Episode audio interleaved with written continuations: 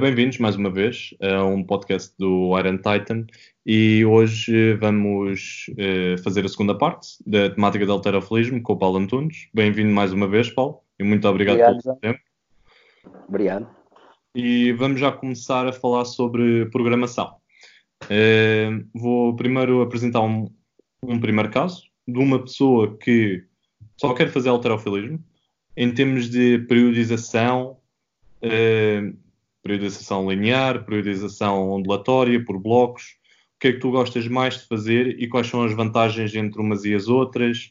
E se existe alguma diferença entre o alterofilismo, a programação do próprio alterofilismo e de outra modalidade? Uh, por exemplo, agora estamos a falar no caso de, de força, pode, ser, uh, por exemplo, powerlifting. Ok, uh, existe, existe, portanto, existe, existe algumas diferenças, vou já começar a responder-te uh, a essas diferenças. Uh, existem algumas diferenças, eu, eu também periodizo para powerlifting.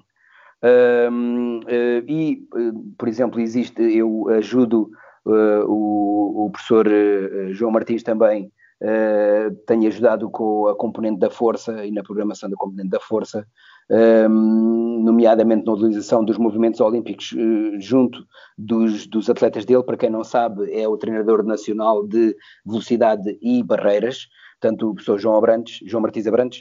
Uh, eu também colaboro com ele e, portanto, também tenho alguma experiência nesse campo. Um, é óbvio que um, aqui a individualidade representa uma grande importância.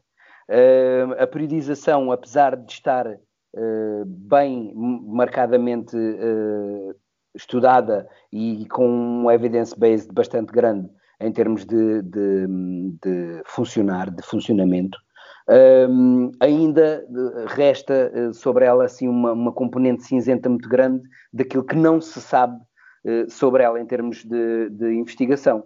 Uh, e, esse, e esse não se sabe é um pouco porque uh, realmente a individualidade uh, complica muitas coisas.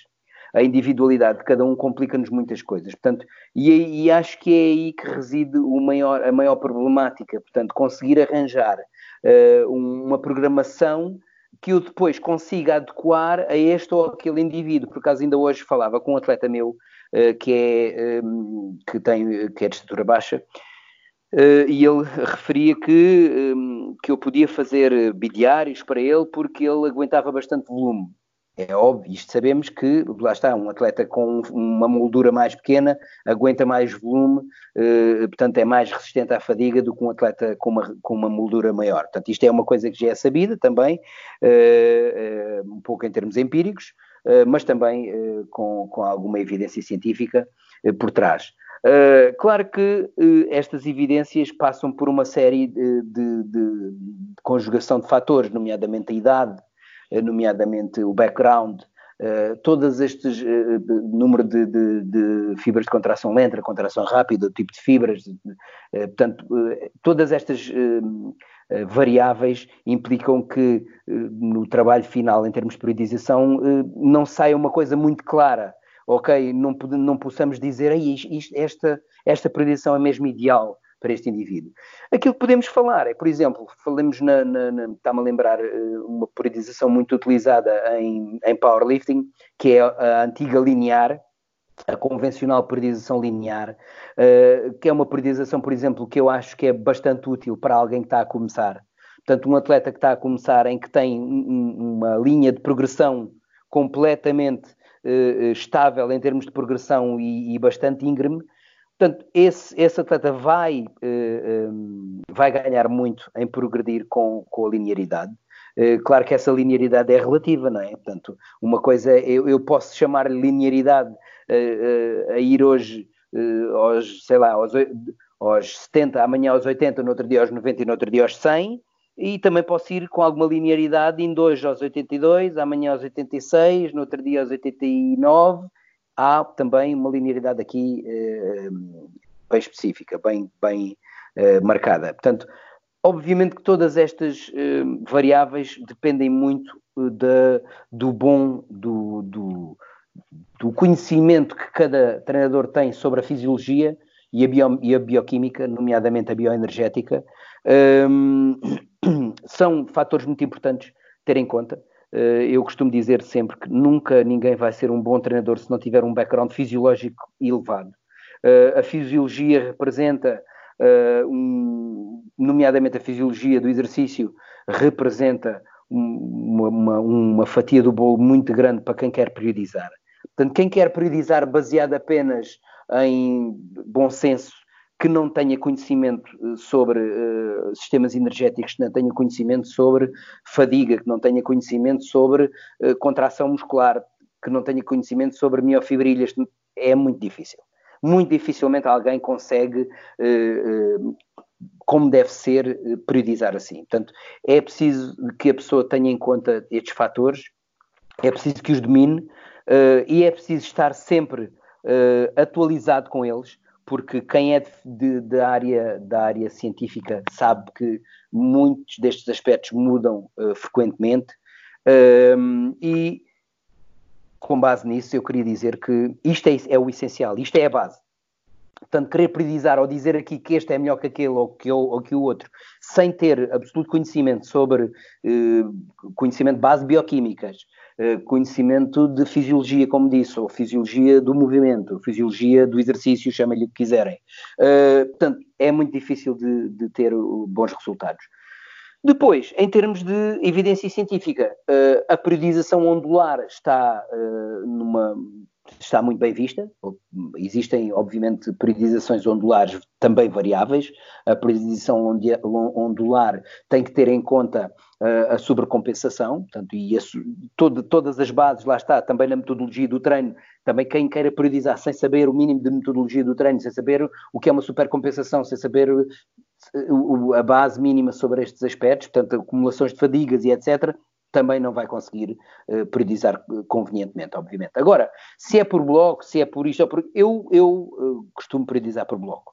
Gosto muito de periodizar por bloco. Uh, dá-me um, dá uma segurança diferente, dá-me uma, uma visão mais objetiva sobre aquilo que eu pretendo. Acho que a, a periodização por bloco, no meu ver, para mim, e aquilo que eu tenho feito, traz-me bastantes benefícios nesse sentido um, e nomeadamente em relação e, e, fazer, já vi também vários tipos de periodização por bloco, porque há pessoas que periodizam por bloco uh, com de, de, de, variadas vicissitudes, nomeadamente a utilização de, de sistemas energéticos uh, como, como objetivo, outros que o meu caso, por exemplo, que utilizo eh, as competências, portanto, potência, eh, esta é a minha priorização por blocos, portanto, potência, volume, claro que se me perguntares, mas isso está, eh, tem sempre alguma associação de sistemas energéticos? Claro que tem, né, obviamente, mas, mas o meu, o meu foco não é propriamente as energéticas, porque nós utilizamos uma energética muito própria, apesar de, por exemplo, precisarmos de,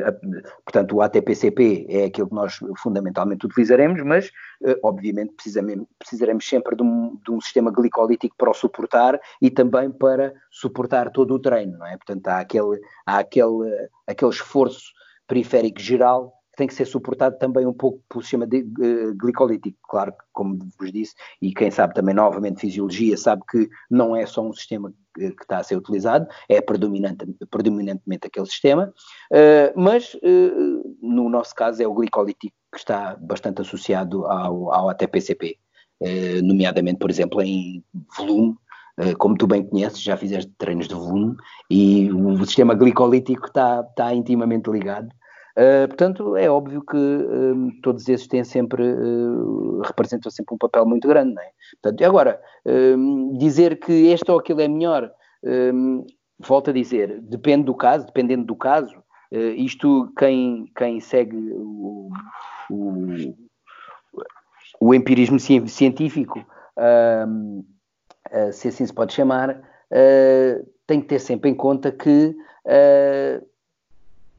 temos um foco, temos um, objetivo, temos uh, uh, um, um, caminho final e para percorrermos esse caminho precisamos de cumprir com aquilo que se conhece sobre o assunto, uh, que é isto que eu sigo. Portanto, eu sei que o ATPCP esgota-se em X tempo. Então, ok, então eu tenho X, então entre, entre repetições tenho que ter X. Portanto, eu estou a treinar aqui estes, estas percentagens, também tenho que ter X de descanso. Portanto, este, este conhecimento eu penso que é muito mais importante do que qualquer tipo de, de outra periodização que possas fazer. Agora, uh, uh, se precisas de, de, direcionar o treino, se precisas de, de te focar em determinados aspectos, é óbvio que precisas, e acho que isso é o mais importante, é conseguir arranjar uh, uma, um foco, um objetivo e começares a, a, a priorizar a partir daí, a partir daquilo que tu queres. Portanto, aquilo que eu faço normalmente é, eu tenho um objetivo com o meu atleta, o objetivo dele é aquele, ok, o que é que ele precisa? Uh, por exemplo, ele, uh, ele é fortíssimo, imagina que tem um back squat de 200 kg e faz 90 de clean and jerk epá, eu não vou estar preocupado com agachamentos com aquele rapaz. Portanto, às vezes as pessoas perdem um pouco o foco com isso. Portanto, eu tenho que me focar naquilo que. Porque lá está, eu não tenho 24 horas para treinar. Portanto, nem posso treinar às 24 horas. Portanto, eu tenho que focar o meu treino naquilo que é essencial e naquilo que ele precisa naquele momento. Portanto, isto, eu penso que isto é essencial para tu conheces o atleta. Lá está. Agora, eu estar a dar, eu sei que ele é muito forte, Imagina que este, este atleta meu veio do powerlifting, ele já traz alguma força. Portanto, em princípio, não precisará assim de grandes coisas. Eu estar a perder muito tempo do meu, a, a dar-lhe um, um, treino marcadamente uh, de força, eu penso que é um bocadinho perder o foco daquilo que se pretende. Não é? Portanto, apenas porque eu tenho um, um, um esquema instituído e que quer que toda a gente passe por aquilo, acho que isso não, não nos traz nada de novo. Portanto, eh, basicamente aquilo que eu penso que seja essencial é avaliar o indivíduo, perceber, ok, este rapaz, e, e, e digo-te sinceramente que isto já me tem acontecido mais vezes do que que tu possas pensar, encontrar um rapaz que tem um fosso enorme entre o agachamento que faz, entre a força que tem e aquilo que faz em termos de movimento olímpico. Pronto, então aí tenho que tratá-lo e perceber o que é que lhe falta. Se calhar falta-lhe potência. Vou ver, vou medir a puxada dele. Uh, realmente estou a compreender que ele, com valores ligeiramente abaixo, mas, desculpa, marcadamente abaixo, mesmo assim ainda não consegue ter uma velocidade muito, muito elevada. Portanto, e é aqui que uh, entra todo o conhecimento empírico do, do, do do treinador. Tem que ir buscar todas estas questões para interpretar aquilo que está a ver. Portanto, e acho que isto é o mais importante. Às vezes tem a ver com a interpretação. A interpretação no alterofilismo é, é muito importante. Interpretar o movimento, interpretar o atleta, interpretar todos esses, esses fatores é, é super importante. Ok, muito interessante. E agora o segundo exemplo. Imagina que tens um atleta que, para além do alterofilismo, tem outro desporto. Uh, agora é muito normal termos, por exemplo, um atleta da modalidade crossfit uh, também quer se ingressar no alterofilismo. Quais são os maiores obstáculos em termos uh, pronto, fisiológicos, em termos não tão biomecânicos, porque possivelmente um atleta de crossfit já tem algumas bases de mecânica, eu acho que é mais pela parte fisiológica, porque eles estão, estão focados em melhorar tantos aspectos de diversas áreas que não sei como é que poderão atingir um certo patamar. Ok. Uh, também é uma questão muito interessante. Eu vejo isso acontecer muito, muito hoje em dia. Eu não, eu não programo, normalmente, não programo para CrossFit. Uh, mas, um, mas vejo que acontecem alguns erros. Vejo alguns erros acontecerem. Uh, existem, não, atualmente existem muitos sistemas de treino uh, de, de, crossfit. Uh, alguns conheço, outros não. Um, e aquilo que eu muitas vezes vejo acontecer, claro que isto do crossfit está muito no, no seu início e toda a gente está a dar os primeiros passos. O crossfit tem um pouco mais de 10 anos, por aí. Uh, portanto, uh, o CrossFit está a dar os primeiros passos, volto a dizer, 10 anos para, uma, para uma, um sistema é muito cedo para dizer qualquer coisa sobre ele, 10 anos sobre um, um, um desporto, se é que podemos uh, chamá-lo, ou vá sobre uma competição de crossfit, neste caso é, é, muito pouco. Toda a gente ainda um pouquinho à procura de, da idealidade. Só acho que há qualquer coisa que nos falta, efetivamente, porque, e há qualquer coisa que os islandeses têm, porque eles, eles são 300 mil eh, portanto, nós não nos podemos apenas uh, um, ao número de pessoas, somos 10 milhões, somos quase 11 milhões, portanto, eles são 300 mil e mesmo assim têm sempre pessoas lá na frente, portanto, eles, têm qualquer, eles fazem qualquer coisa bem, que nós não fazemos, uh, e nós acho que estamos muito focados no volume.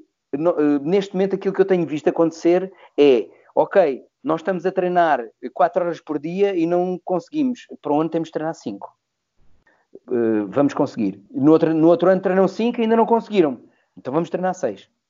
e acho que está um pouco nesta. E acho que estão a procurar, está-se a procurar um pouco. Uh, isto é a minha opinião pessoal, atenção. Eu estou, porque de uma maneira ou de outra eu vivo também dentro do mundo do crossfit. Uh, não estou diretamente ligado ao crossfit, mas vivo com eles, convivo com toda a gente. Uh, possivelmente tenho mais pessoas do crossfit do que do alterofilismo, quase com toda a certeza. Uh, portanto, é óbvio que eu acho que temos, devíamos procurar todos esta coisa. Só que nós portugueses temos muito aquele hábito de nos isolarmos. Por exemplo, é uma coisa que os americanos não têm. Os americanos juntam-se todos e procuram todas as coisas uns com os outros em consonância, portanto, e nós não temos muito esse hábito, nós temos aquele hábito de hum, eu tenho aqui o meu segredo, não vou passar àquele assim de qualquer maneira, o que ele quer é conhecer as coisas que eu faço. Portanto, temos um pouco ainda essa, essa ideia. Uh, mas acho que uh, é apenas peso de variáveis. Uh, portanto, é óbvio que nós temos que ter sempre em conta duas situações, que é o volume de treino e uh, a intensidade.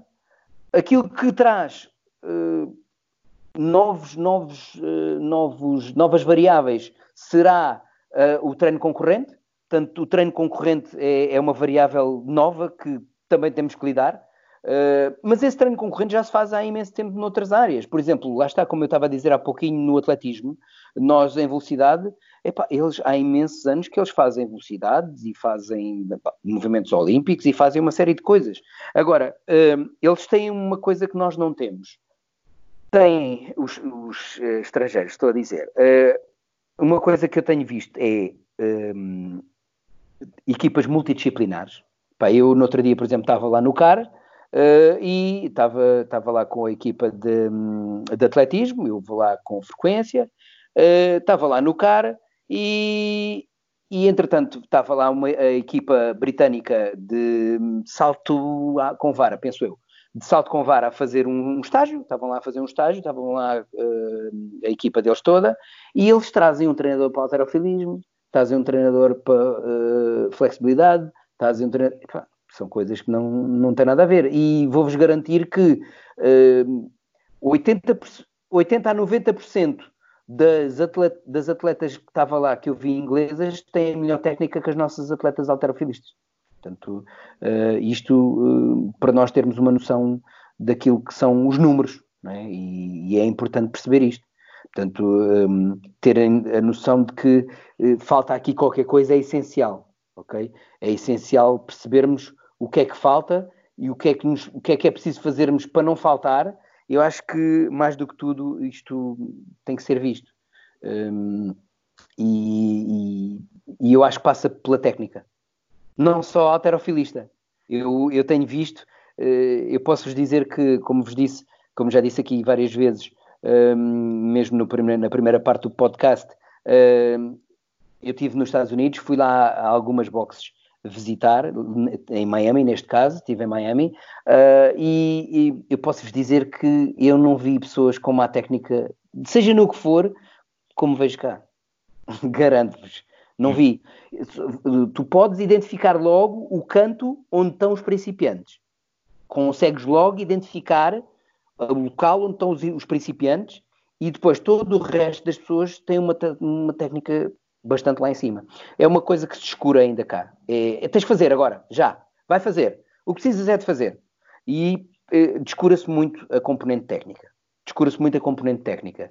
Eu agora, no outro dia, falava com um, um, um amigo meu uh, que anda numa box uh, e o qual ele estava a dizer: Olha, eu sou alterofilista.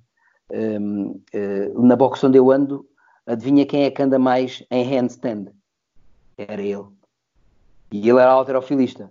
Portanto, isto passa por isto, passa porque as pessoas não, não passam muito tempo a treinar as competências eh, base, aquelas que realmente fazem, não é, não é saltar, tu quando saltas à corda, quando aprendes a saltar a corda, passa, aquilo começa a ser uma coisa fluida, é um pouco como uh, jogar a bola, etc. E, e, o próprio handstand walk é a mesma coisa. Depois de apanhares aquilo, apanhas o, o equilíbrio, podes treinar ali um pouquinho, vais apanhar e dificilmente vais, vais esquecer. Portanto, o problema é que as pessoas não chegaram ainda a esse ponto. Ainda não aprenderam realmente a andar sem as rodinhas na bicicleta. Portanto, ainda andam com uma roda de um lado. Está a ver? Quando a gente andamos, tira uma roda de um lado e só anda daquele lado, eles andam assim. Portanto, andam 4 ou 5 metros e depois caem. Andam mais 4 ou 5 metros, caem. Portanto, ainda não, ainda não dominam bem ali a coisa. Portanto, e acham que, como já andam 4 ou 5 metros, como já é mais do que os 2 metros que eles começaram a andar, que está, com, está controlado. Portanto, e acho que isso é essencial perceber, eh, é essencial uh, abordar, nomeadamente no CrossFit, que está a começar, e é, é, é, um conselho que eu, que eu deixo para eles, e como eu vos disse, é, é um, com quem eu lido mais, uh, e, e, é onde estão a surgir maiores esperanças. a verdade é essa. Portanto, surgem ali as maiores esperanças mas aquilo que eu uh, rogo é que eles uh, continuem a batalhar naquela, naquela técnica, naquela coisa. Uh, pá, e pronto, basicamente é isto. Eu acho que as pessoas têm que aprimorar mais as suas competências uh, para conseguir uh, vingar mais, para conseguir ser melhores. E, e esta conjugação entre, entre tudo é isso mesmo que tu estavas a dizer. Pá, treinar tanta coisa, temos que começar a pensar o que é que faz mais transfer. Uh, o, o, transfer é muito importante. Perceber o que é que tem mais transferência de um lado para o outro. O que é que eu preciso de treinar mais? Há coisas que precisamos de treinar mais. Não é. Uh, hum, há aqui novamente uh, aquela, aquela ideia muito hum, romântica de que pá, não, eu não tenho que ser melhor em tudo, mas tenho que ser mais ou menos em qualquer coisa. Ok, mais ou menos. Eu não sei bem o que é que isso quer dizer ou, ou como é que eu atinjo isso. Mas sei que eu já sou predisposto para ser melhor em determinada situação. Portanto, se calhar não preciso treinar tanto isso. Uh, e isto é que as pessoas têm que ver, têm que tentar perceber no seu treino concorrente, no treino concorrente que estão a fazer, o que é que vão treinar mais do que, o que é que eles precisam mais treinar. Porque eu estar a fazer um esquema em que treino a cada uh, 30 dias, vou voltar a treinar aquela coisa que treinei naquele dia, epá, dificilmente vou conseguir progredir. Uh, eu relembro-vos nomeadamente nos movimentos que existem auxiliares para o alterofilismo, que são os hangs, as suspensões, etc. Eh, desculpem, as suspensões é o mesmo que o hang, é em português. Mas os blocos, os, os hangs, uh, sei lá, todas estas progressões que existem, todos estes movimentos auxiliares, são auxiliares ao alterofilismo. Ok? São auxiliares para fazer um melhor alterofilismo. As pessoas não podem perder este foco. As pessoas têm que perceber que aquilo pertence ao alterofilismo. O alterofilismo não é clean and jerk e arremesso. O alterofilismo é clean and jerk e arremesso em cima do, do, do palco, em cima do estrado. Fora do estrado é uma série de coisas. É bíceps, é tríceps, é agachamentos, é peso morto, é hangs, é todas essas coisas. Portanto, é importante que as pessoas percebam que hum, têm que pesar muito bem este, este transfer. Eu volto a dizer, este, este quando estive agora em Miami, estive lá com o treinador do, uh, do, do Matt Fraser. E, e, ele foi treinador dele durante 10 anos uh, de alterofilismo. Ele fez alterofilismo 10 anos. E ele disse-me disse isto 10 vezes.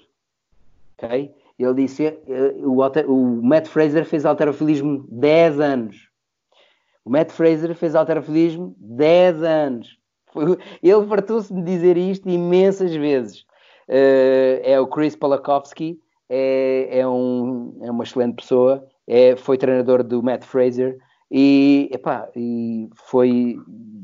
Ele estava-me a dizer aquilo que para nós que estamos na área é evidente que isto tem um transfer muito grande. Ainda no outro dia vi alguém fazer um muscle up e percebia que o movimento tinha, tinha muito a ver com a própria puxada do alterofilismo, um pouco invertida, mas tem que ver, portanto, e, e, e tudo, tudo aquilo que se utiliza para fazer uh, uh, movimentos desse género tem um transfer muito grande, tem um transfer enorme. Portanto, é óbvio que as pessoas têm que pensar em uh, focar-se cada vez mais naquilo que traz um impacto maior para eles próprios, nomeadamente coisas que exijam um grau de dificuldade maior, porque eu, quanto a mim, treinar bur burpees é uma coisa que tem um nível um, de skill baixo. Não é? E por isso é que também são tão conhecidos, porque uh, a skill que é necessária, a perícia que é necessária para os fazer, não é muito, é deitar-te no chão e levantar-te do chão.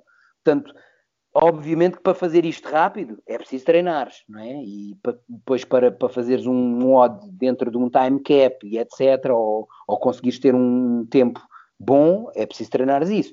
Mas, mas eu acho que não precisas de os treinar tanto como um clean and jerk. Um clean and jerk é muito mais complexo em termos de skill. E acho que passa por aí, passa para a seleção dos exercícios que tens para fazer dentro da planóplia de coisas que tens para fazer. Portanto, tem a ver com esta seleção, é uma seleção inteligente de, de exercícios. Ok, ok. Muito obrigado. E hum, agora, eh, falando um pouco ainda sobre a programação, mas agora mais especificamente sobre a monitorização do treino. Nós, no alterofilismo, estamos eh, muito virados para a força, ou seja, temos um grande desgaste do sistema nervoso central. Sim. E hum, no teu caso, como é que tu gostas de avaliar os teus atletas, conforme a tua periodização, o teu mesociclo, o microciclo, e o que é que tu achas agora de, do novo sistema? Novo, como quer dizer, já existia antes, que agora está muito em voga, o Velocity Based Training. Achas que é muito aplicável uh, que é o alterofilismo? Não achas? Acho que, que deve ser uh, mais por uh, percentagens? O Velocity Based Training é um treino uh, que foi feito por um alterofilista, foi uma, uma, teoria que foi desenvolvida por um alterofilista, o Badilho, uh, e com base no alterofilismo, obviamente. Uh, é um sistema de treino que exige uma, uma, uma tecnologia que nós não tínhamos há uns anos. Sabíamos o quão importante era, mas não tínhamos como medi-la, que era a velocidade da barra. Hoje em dia, até já conseguimos fazer isso com uma pequena aplicação no telemóvel, né, no smartphone.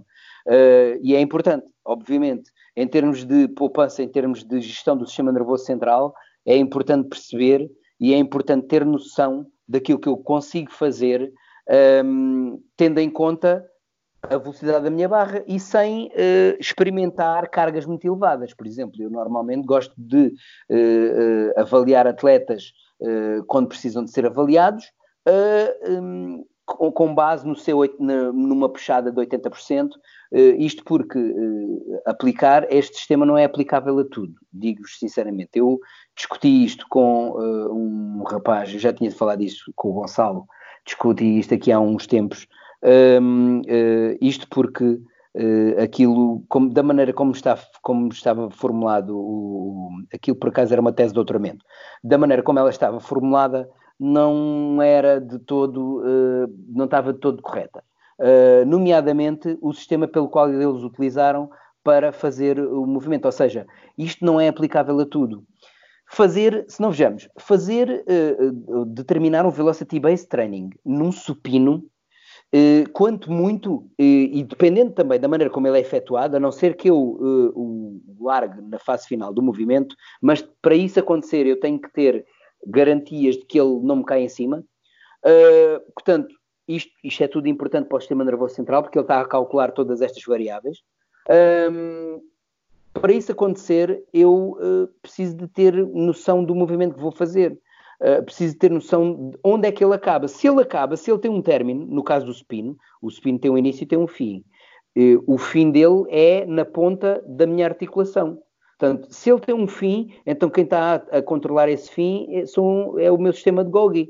O meu sistema de Golgi é que está a pensar assim, espera, para esta articulação não, não, se, não se estragar, eu vou desacelerar melhor. Ou seja, esse sistema, da forma como ele está feito aí convencionalmente, é um pouco mais acerca de ser melhor desacelerador do que ser melhor acelerador. Ou seja, no fundo, tu estás a treinar ou estás a calcular o quão melhor estão os teus travões. Ou seja, passaste de ter uns travões de um Fiat Uno em que trava, travam em 10 metros para ter uns travões de um Porsche 900 e, 944 que travam em 1 metro. São mais eficientes a travar. Portanto, travam mais tarde. Então, eu, então eu, eu acho que a maioria dos testes que estão aí acerca do Velocity Based Training não são tanto acerca da aceleração, mas são mais acerca da desaceleração passas a ser mais eficiente a desacelerar. Portanto, eu acho que isso é importante. Agora, se, se me aplicares esse sistema de treino à puxada, então tem pernas para andar. Porque a puxada acaba no ar. Tu largas a barra e puxas com a força máxima que tu quiseres e sabes que não tem um fim. Tu podes largá-la aqui ao pé dos teus ombros, que ela não te vai fazer absolutamente mal nenhum. Portanto, e aí sim, aí tu podes largar e podes ter noção, particularmente até com o número de articulações envolvidas e com a complexidade e a altura da, da barra. Portanto, em termos de potência, é, um, é uma maneira de, de mais fiável de conseguir controlar o processo, aí sim. E, e eu tenho um, tenho um estudo uh, preparado acerca disso, uh, acerca de, da velocidade da barra na puxada, e vamos, vamos avançar com isso, com a ajuda dos americanos e com a ajuda de, de, de massa americana. tenho isso bem orientado para, para avançarmos nessa coisa. Portanto, sim, eu acho que é um sistema muito válido de treino, é um sistema avaliador do treino muito bom, sem, sem, sem teres que ir a um RMs nem a grandes coisas, grandes valores que te possam uh, disturbar em termos de, de, sistema nervoso central ou periférico, ou seja o que for. É essencial. Bastante interessante, porque nós, eh, eu quando realizei a pós-graduação de Strength and Conditioning na FMH, falámos, tivemos um próprio, uma própria formação sobre Velocity-Based Training e basicamente os dois exercícios que foram feitos eh, foi o spin e o agachamento. E, Exatamente. E nunca tinha pensado nessa vertente de ah, nós queremos acelerar, mas para existir uma eh, para pararmos ali tem de existir uma desaceleração, senão a barra claro. continuava. Claro. É, claro. é, coisas há que saber especificar, eh, especificar, é, especificar eh, coisas para determinadas modalidades. Exatamente. Exatamente, exatamente. E, e, claro, e com base nisso, uh, uh, e para, para, para outros tipos de avaliação em termos de, de outros exercícios, de outros, desculpa, de outras modalidades, também é, é completamente válido. Eu estava aqui a lembrar, uh, nas palavras do, do coach Bill Foran, do Miami Heat, ele, eles, eles utilizam muito o sistema, os movimentos olímpicos, e ele disse-nos, na, na, na, palestra que deu acerca de, do assunto, que quando ele começou um, a, dar, eh, a dar treino numa universidade conhecida americana, uh, assim que acabou o curso dele de Strength and Conditioning, um, haviam dois indivíduos que se destacavam imenso na equipa de basquete. Ele começou a treinar a equipa de basquete em Strength and Conditioning, e, e, uma das coisas que aconteceu foi: ele diz que haviam lá dois indivíduos, um era norueguês, creio eu, se a memória não me está em erro, e outro era finlandês, ou seja, que eram do norte da Europa.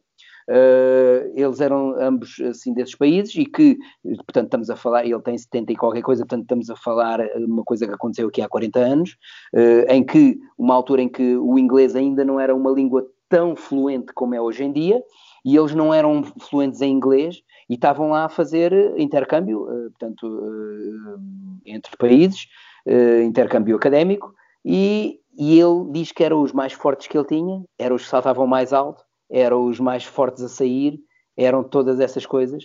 Uh, e ele pensou: bom, eu tenho que saber o que é que esta gente faz. Estes, eles são fora de série em relação a todos os outros, tenho que saber o que é que eles fazem. E então ele não conseguia, ele não conseguia uh, uh, travar nenhum tipo de conversação com eles. e no verão seguinte ele diz: bom, no verão seguinte as minhas férias vão ser na, na terra deles. E foi à terra deles perceber o que é que eles faziam. Movimentos olímpicos. Foi assim que ele começou a introduzir os movimentos olímpicos. rapidamente ficou conhecido. Uh, João, só um bocadinho que a minha bateria está a sair embora e vou só uh, ligar sim, aqui sim. o carregador, está bem? Sim. Já está. Ah, excelente. Ok, estava eu a dizer. Um, o coach Bill Foran tanto falou nisso e foi assim que ele começou a instituir uh, os movimentos olímpicos e teve um grande sucesso nesse ano, uma vez que a equipa que ele treinava nunca tinha ganho nenhum campeonato universitário e nesse ano ganhou. Uh, nesse ano que ele teve, aliás, foi a partir daí que o Miami Heat o foi buscar e, e isso reescreveu a história dele. Portanto, uh, a utilização de, de, particularmente ele atribuiu a esse, a, aos movimentos olímpicos, portanto, a utilização de movimentos olímpicos. Ok, boa, boa. Eu sempre soube que os levantamentos olímpicos eram sempre um, uma das boas ferramentas para o aumento da performance noutros desportos, mas uma das coisas que, que eu tive dificuldades, que eu tentei introduzir com dois atletas já, já foram meus, agora já não são, foi mesmo a parte dos levantamentos, porque eles já, já tinham 18 anos e nunca tinham feito nenhum levantamento olímpico. Eu tentei fazer puxadas e mesmo assim eles nunca conseguiram perceber o movimento, mas também basicamente só tivemos 4, 5 treinos, por isso okay. não é nada. Okay. Mas já agora, falando nessa parte, uh, como é que tu achas que deve ser introduzido os levantamentos nesses desportos, noutros desportos coletivos, para o aumento da performance, uh, em termos de margem de progressão, de cargas, o que é que achas? Uh, é, é, para mim é muito simples. Uh, eu, nomeadamente em termos de, de, de, periodização nesse tipo de desportos, eu acho que deve ser adequado à necessidade uh, que, que, tens naquele momento deles, não é? Portanto, por exemplo, eu estou-me a lembrar agora no, no, no caso de, de periodização com, com atletismo, adequar o tipo de movimento que tu queres adequar. Portanto, normalmente quando nós falamos em utilização dos movimentos olímpicos, nomeadamente em algumas, eh, ou na maioria dos desportos, normalmente, por exemplo, uma das coisas que evitamos é tirar do chão. Tirar do chão não traz nenhum grande benefício para um atleta. No entanto, por exemplo, se calhar num período uh, uh, off-season poderá, poderá trazer-me uh, alguma vantagem, mudar um pouco o padrão de movimento, criar ali novas novas, uh, novos caminhos neurais, etc. Portanto, uh, se calhar aí trará alguma vantagem uh, de introduzir ali um estímulo novo. De resto, penso que não. Penso que simplificar as coisas no sentido em aplicá-las realmente e diretamente ao desporto que tu queres é o ideal, uma vez que aquele não é o teu desporto principal, portanto, eu acho que a pessoa tem que adaptar-se uh, àquilo que precisa, tem que adaptar os, os movimentos olímpicos, os movimentos de alterofilismo àquilo que precisa para ele próprio, nomeadamente dentro da própria periodização, lá está, simplificar, imagina, tu, tu tens um atleta perto de, de da prova. A prova é 100 metros uh, livres, por exemplo, sei lá. Uh, pá, estar a fazer cleans, completos daquilo, não parece de todo hum, viável. Portanto, se calhar aí é quando te interessa fazer só umas puxadas simples, rápidas, com um foco na velocidade, porque é o que tu queres uh, estimular naquele, naquele momento. E, portanto, lá está, adequar uh, um, ao momento em que estás, na periodização, ao, e também ao, ao desporto final. Né? Uh, nós ouvimos muitas vezes falar em força, força, força, eu às vezes cria-me uh, alguns uh, cria-me alguma confusão uh, falar em força assim desadequadamente ou dizer que alguém está a treinar força porque tem agarrou em dois pesos de, quilo, de 750 gramas e está a fazer spin com 750 gramas. Epá, é força? É. Se eu poderei dizer que aquilo é força em qualquer desporto de, de competição, não. eu acho que força uh, efetivamente as pessoas têm que pensar em que eu posso dizer assim, ok, mas se eu tiver um atleta uh, de fundo, imaginemos um atleta de uma maratona, se calhar fazer spin, se calhar colocá-lo num, num, período uh, de, de, musculação, a fazer ali alguma alguma uh, reforço muscular e pô-lo a fazer 750 gramas, se calhar vale a pena. É pá, mesmo assim acho que não. Acho que há uma coisa que nós chamamos de força, treino da força, que chega a um ponto em que já não é bem, porque senão temos que, temos que uh, considerar outro tipo de coisas como treino da força. Pá, treino da força pode ser, uh, sei lá, uh, lançamento do dardo. É? Eu também faço força a lançar um dardo. É? Portanto, temos que às vezes adequar aquilo que estamos aqui a fazer, estamos aqui a, a, a aplicar e aos atletas estamos a aplicar. Uh, outra, outra das coisas que eu me lembro do, do, do coach Bill Foran falar, por exemplo, uh, por acaso gostei muito da, da abordagem dele, não tinha muito, portanto, eu, nós é, foi nomeadamente um, um, simpósio de Strength and Conditioning e, e, e eu não, por acaso não tinha muitas expectativas em relação à, à, à intervenção que ele tinha, uh, mas olha, mas fiquei por acaso muito agradado. Uma das coisas que ele falou, uh, ele falou, por exemplo, no, na, no LeBron James, que teve, teve um período também para ir para o, para o Miami Heat, uh, e, e, ele diz que esteve lá, ele esteve lá a treinar durante algum tempo, e ele trazia um PT. Uh, e então ele chegou lá e disse assim: Não, não, eu não preciso do, do vosso strength and conditioning, trago um PT. E eles disseram: Ok, tudo bem, não temos problemas nenhums com isso. E ele diz que começou a vê-lo treinar com o PT. Ele tinha um PT e o PT eh, tinha exercícios para ele fazer. Uh, pronto, e, a, e, o resto da equipa treinava lá, também no mesmo espaço. Um, e um dia o coach Bill disse assim: Olha, Lebron, tens um bocadinho para mim? E ele, sim. Então, olha, senta-te lá um bocadinho que eu vou fazer aqui uma coisa. E, e o coach Bill Foran eh, despiu-se e tal, vestiu ali uma t-shirt e fez o treino do LeBron James. E disse assim: Olha, LeBron, eu fiz o teu treino, tenho 70 anos, tu és um atleta de alta competição, não era suposto. E é isto basicamente. Eu acho que muitas vezes também eh, se perde um bocadinho o foco aqui nestas coisas quando se começam a fazer aqui coisas muito malabarísticas, muito perde-se um bocado o foco quando se procuram eh, alimentar efetivamente eh, dogmas e, e novas tendências e etc. Começa-se a perder o foco. Okay? Eu sou um pouco contra os dogmas e contra as novas tendências porque se perde o foco daquilo que realmente é essencial. E, e vemos isso acontecer imensas vezes. Lá está, tanto que o alterofilismo teve sempre aqui à frente de toda a gente e agora é que toda a gente está a ver o alterofilismo. Ah, pera, afinal há alterofilismo. Há pessoas que acham que o alterofilismo apareceu agora, porque agora é que está a aparecer. Mas o alterofilismo sempre existiu. Portanto, existe há imenso tempo. É, das, é, é dos, uh, dos movimentos mais antigos no, na, na, nos Jogos Olímpicos. Portanto, e, e há pessoas que uh, não sabiam isso, não tinham conhecimento sobre isso. Portanto, eu, eu acho que a perca de, do foco de onde vimos e para onde vamos eh, é, é uma questão importante. E não devíamos descurar isso. E devíamos ter isso bem em conta. E, nomeadamente, eu acho, lá está, há o 8 e há o 80, mas eu acho que há ali um 40 e tal ali no meio. E, e acho que as pessoas não se devem esquecer disso.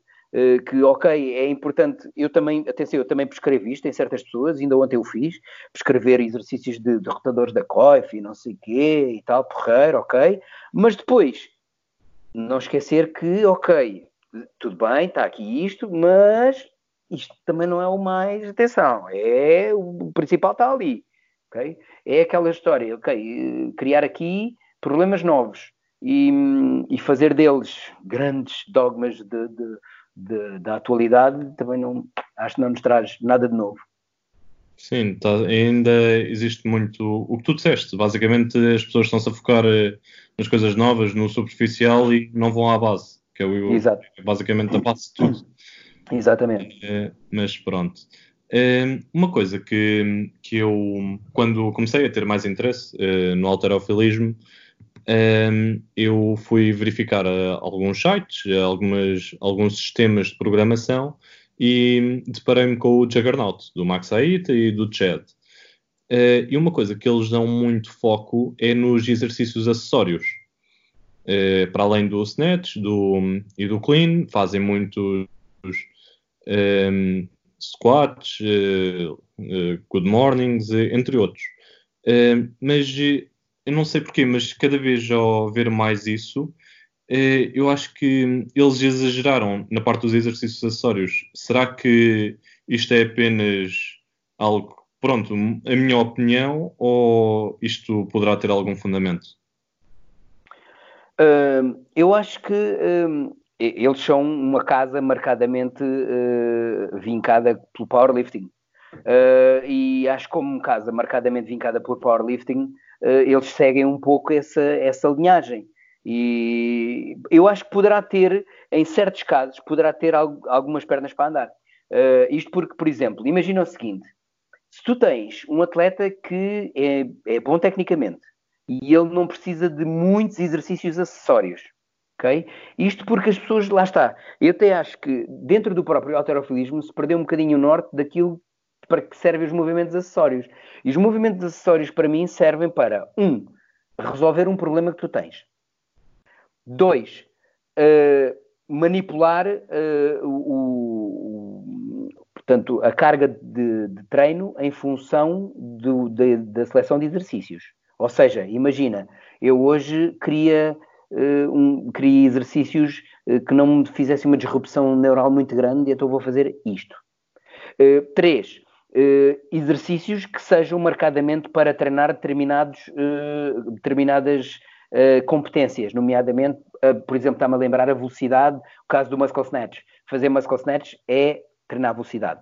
portanto, no caso, nesses casos, sem ser nesses casos, utilizar só os movimentos acessórios, porque sim, não me parece de todo uh, muito correto. Agora, a introdução de novas variáveis e a introdução de movimentos que poderão servir para reforçar em determinadas áreas que tu tens fracas, poderá ser uma, eventualmente, um, uma solução. Uh, eu, eu, eu, eu, vou dar a minha opinião sobre a casa de Max Aita. Uh, eles têm problemas técnicos muito graves. Uh, eles não têm um atleta tecnicamente bom, nenhum. Têm todos problemas muito graves. Eles têm atletas muito fortes. Está. Isto, isto também já nos.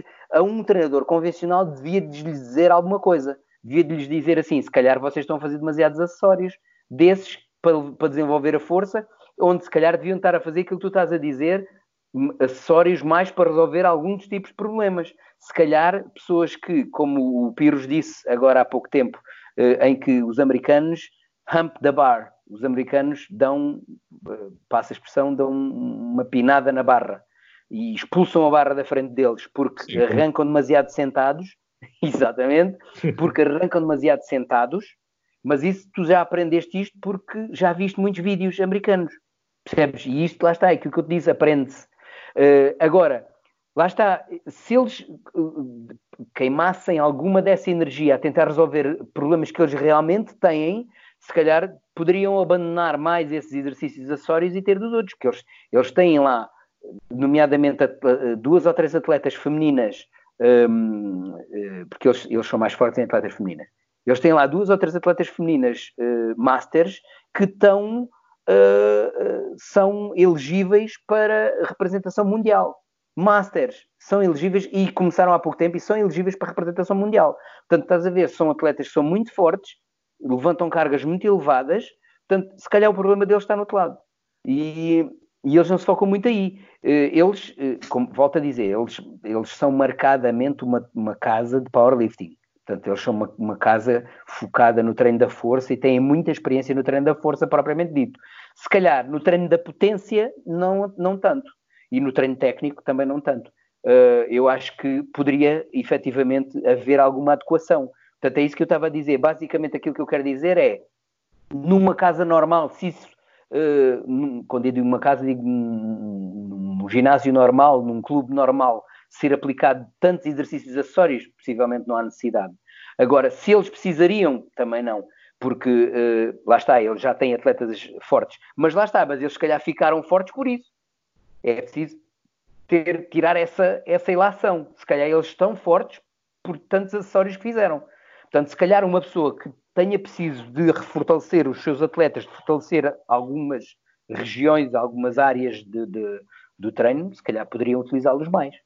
Sim. Ok.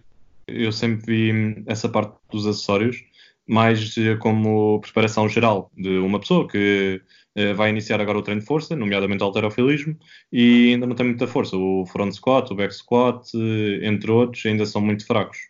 Estava a ver mais por essa perspectiva, mas o que estás a dizer é completamente certo. Há que ver o que é que trouxe de bom e tentar eliminar o mal, através de algumas correções. Excelente. Exatamente.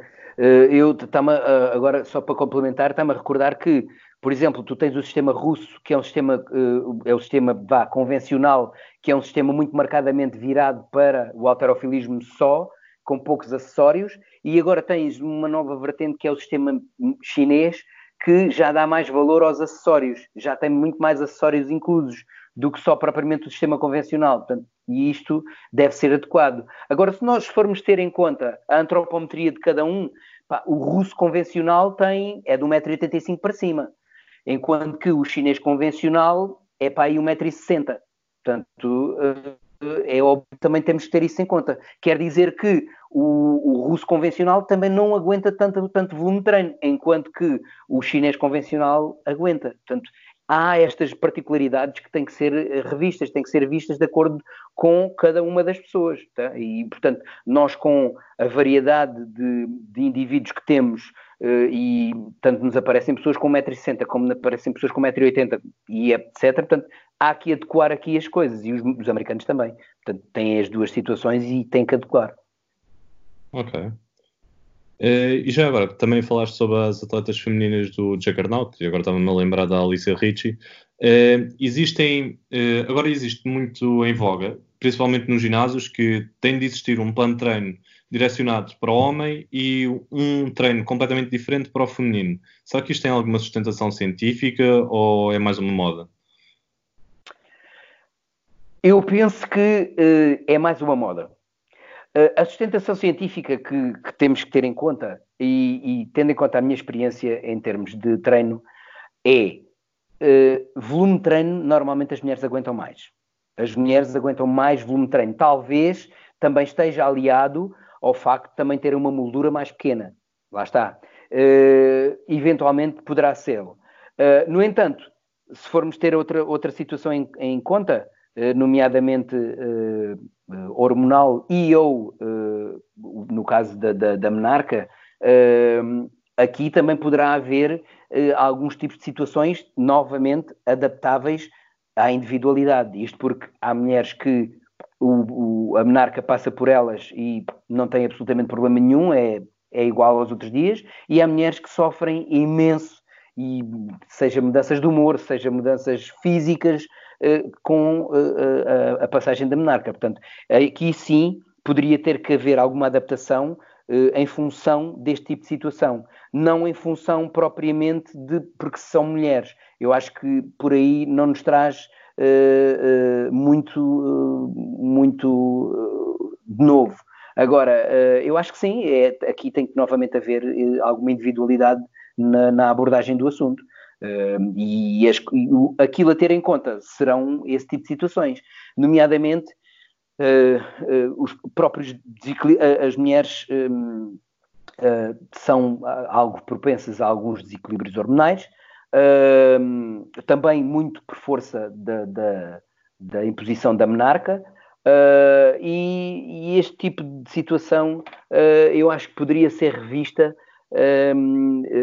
no sentido de condicionar o treino à volta do tempo de, em, que, em, que elas têm, em que elas estão uh, sobre, sobre a influência da menarca, obviamente. Uh, agora, de resto, não, não me parece uh, que tenha mais, mais algum tipo de influência.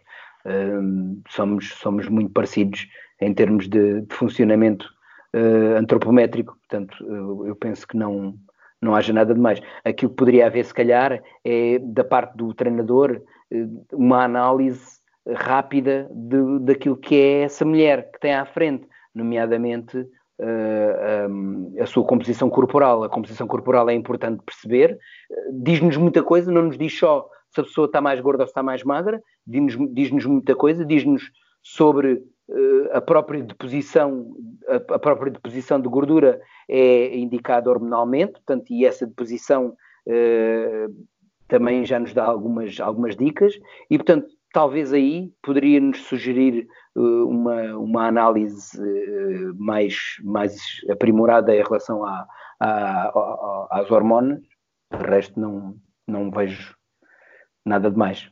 Ok, eu por acaso agora estava-me a lembrar de um artigo que eu li já não me lembro quem é que fez, mas o Jeff Nippard e o Greg Nuckols já falaram sobre ele, em que basicamente, em termos de força, o homem tem mais do que a mulher, mas se, for fazer um, se formos fazer um rácio entre a Músculo. massa muscular e a força, Exatamente. são semelhantes. Exato, conheço, conheço sim. Aliás, uh, acho que até há valores mais elevados da parte da mulher quando estamos a falar em massa magra. Não é muita diferença, mas há até valores mais elevados. Uh, agora, claro, uh, não podemos esquecer-nos nunca uh, de que elas são novas participantes de, um, no, no, na, no, paradigma atlético. Isto porque aqui há uns anos as mulheres não faziam, não há muitos anos, se formos a ter, se formos ver bem, não há assim tantos anos assim, eh, a mulher não fazia nenhum tipo de, de, de atividade física e o homem sempre teve ligado à atividade física, portanto, se calhar elas precisam de mais algum tempinho e rapidamente nos vão ultrapassar.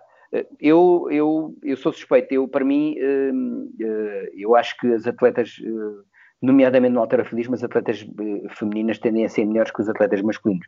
Uh, tanto na apreensão do exercício, uh, quanto na própria progressão do mesmo.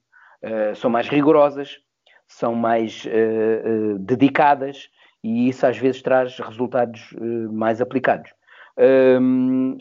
Mas uh, eu, acho que, eu acho que vai ser uma questão de tempo até elas nos ultrapassarem, muito sinceramente. E acho que esse não é de todo uh, uh, o fator que vai mandar com que elas sejam melhores que nós.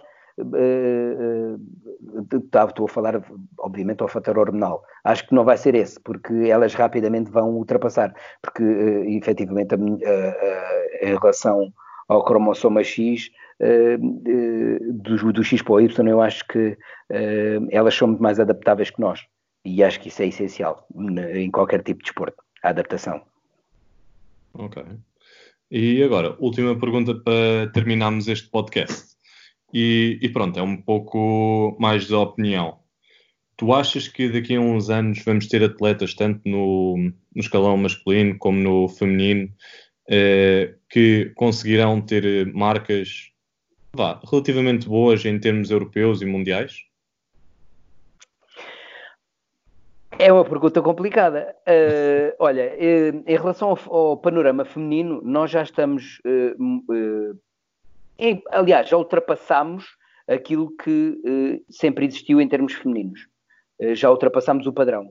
isto lá está também um pouco por causa também de, de nova, de, deste novo paradigma, porque Uh, antigamente não, não, uh, não haviam tantas mulheres a fazer alterofilismo, portanto, agora existem muito, muitas mais.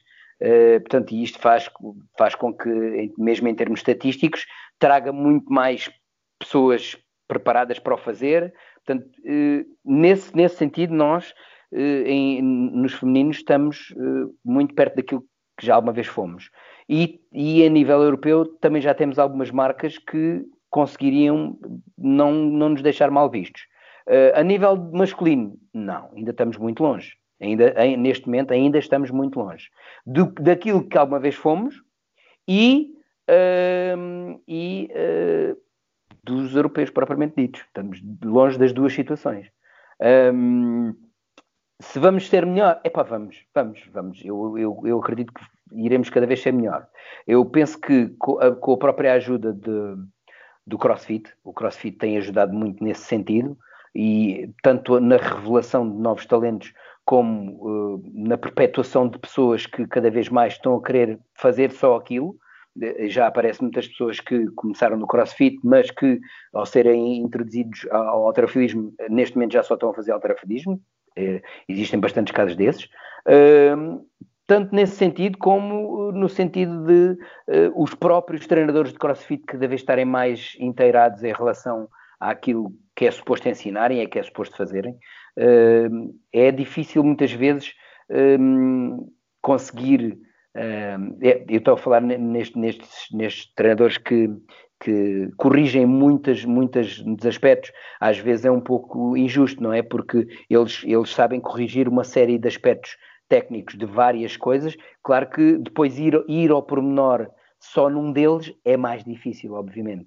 Um, uma pessoa que só esteja dedicado ao, ao alterofilismo é mais fácil, começa a ver mais coisas, começa a ver só mais os levantamentos e vai ficar mais especializado. Isto é tão simples como a industrialização. A industrialização fomentou isto, não é? Eh, um indivíduo começa a apertar parafusos, ele cada vez vai apertar aquele parafuso mais rápido e quanto mais apertar parafusos só daqueles, mais rápido vai ficar a apertá-los e mais vai ver pormenores e situações.